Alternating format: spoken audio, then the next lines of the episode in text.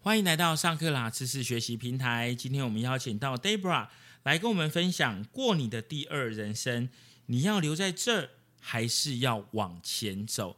其实很多人日复一日、年复一年的在过生活、过日子，但是到底你对于自己有什么样的目标，有什么样的期待？你是要原地踏步，还是大步的向前呢？这本书呢，到底是要归类于职涯励志类的书，还是要寓言小说呢？图书馆出版品，他认为叫做《职场成功法与工作心理学类》。作者呢是《华尔街日报》的畅销的作家，他用小说的形式与男主角乔许一起来面对在工作中失去了热情，不知道是哪里出了问题，在这书里的三部曲里。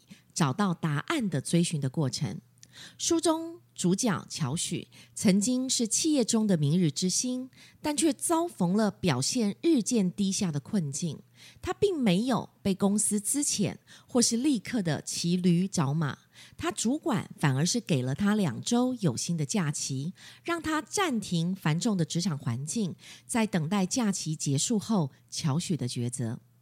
而展开了与自己过去重要人事物回顾人生中曾有过的热情的时刻，并且对未来的人生决定如何，到底是要继续待下去，还是要另谋出路？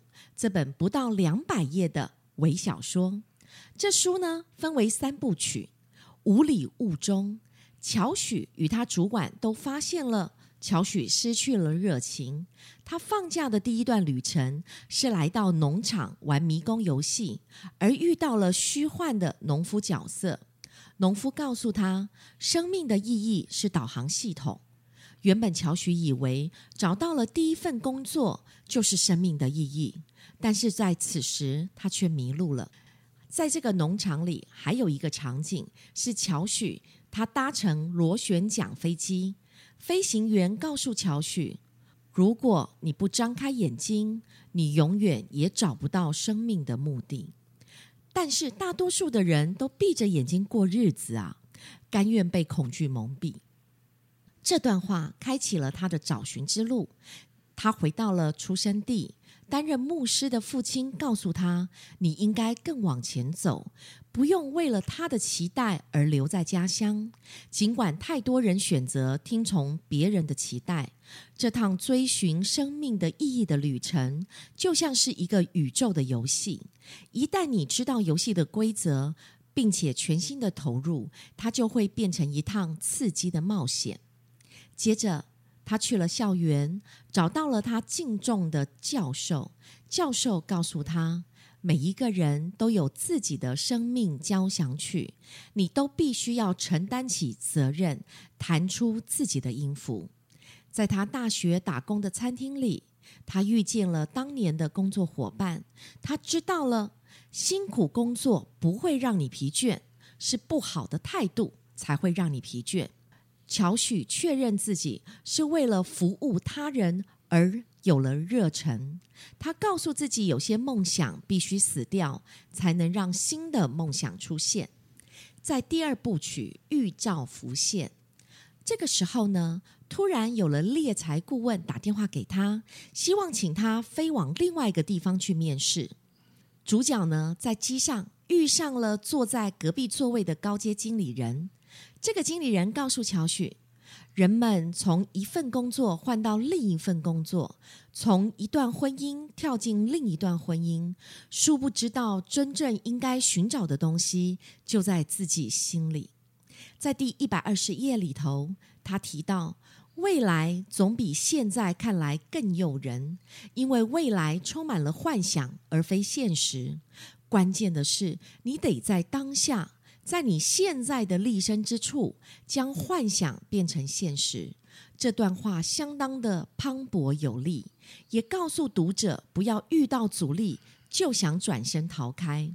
如果你想成长，就必须面对阻力。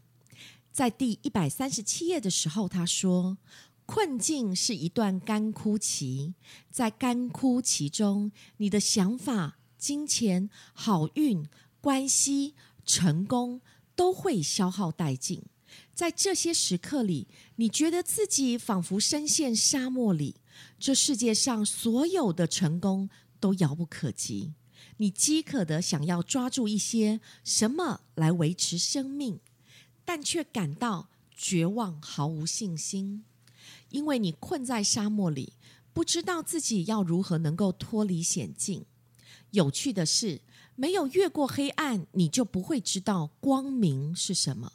这些困境都是为了要让我们找到天命的过程，好让读者在这场境遇中能够有更多的勇气穿越困境。在第一百四十三页里，这段话为第二部曲做了最美的结尾。这段是。你想要创造改变的热情与企图心，必须克服你的恐惧与自我质疑。你不一定要伟大才能创造改变，你只需要带着强烈的热情，愿意服务贡献。故事即将到了尾声，第三部曲，愿意改变。经过这两周的漫长追寻的旅程，乔许回到了公司。他的主管欣喜若狂。乔许决定回到工作岗位上。他替自己定了新的目标。比如实践他的服务他人的热忱，叮咛自己不可以再忙到没有办法帮助其他的团队成员，或者他的工作压力非常大的时候，他要成为演唱他自己写的励志歌曲的演员来鼓舞士气。一年过去了，他让团队有了新的突破。在第一百五十九页里，这句话我觉得很受用。数字并不能驱动团队，而是团队与意义才能驱动数字。我想很适合与绩效数字搏斗的读者们。乔许不断用这句：“你要知道自己的天命是什么”，就是一大挑战。但更大的挑战是在逆境与怀疑论者面前找到勇气，追寻并活出你的生命意义，来鼓舞自己。回到工作岗位时，因为乔许建议应该重视所有的活动，应该围绕在有意义这件事上。虽然经过了短暂的业绩下滑，但慢慢的新的成果开始浮现。经过了六个月后，他觉得总要有一个人愿意开始改变，这改变才能带来正面的影响。他很高兴自己是公司里那个发起者。我用第一百九十页里的这段话，为这段追寻人生意义的旅程做一个结论：生命不只是关乎自己而已，你必须知道，你也为他人而存在。所以呢，在这本书里面提到了，到底你要如何过你的人生？你要用更积极的态度，或者你要用？相对安逸的态度，在舒适圈里面的态度，都由你自己来做决定哦。不过，如果你决定往前跨一大步的时候，也要记得不要迟疑，用对方法，那成功就有可能来到你身上。以上是 Debra 帮大家介绍跟杰路有关过你的第二人生，你要留在这还是往前走的精华内容。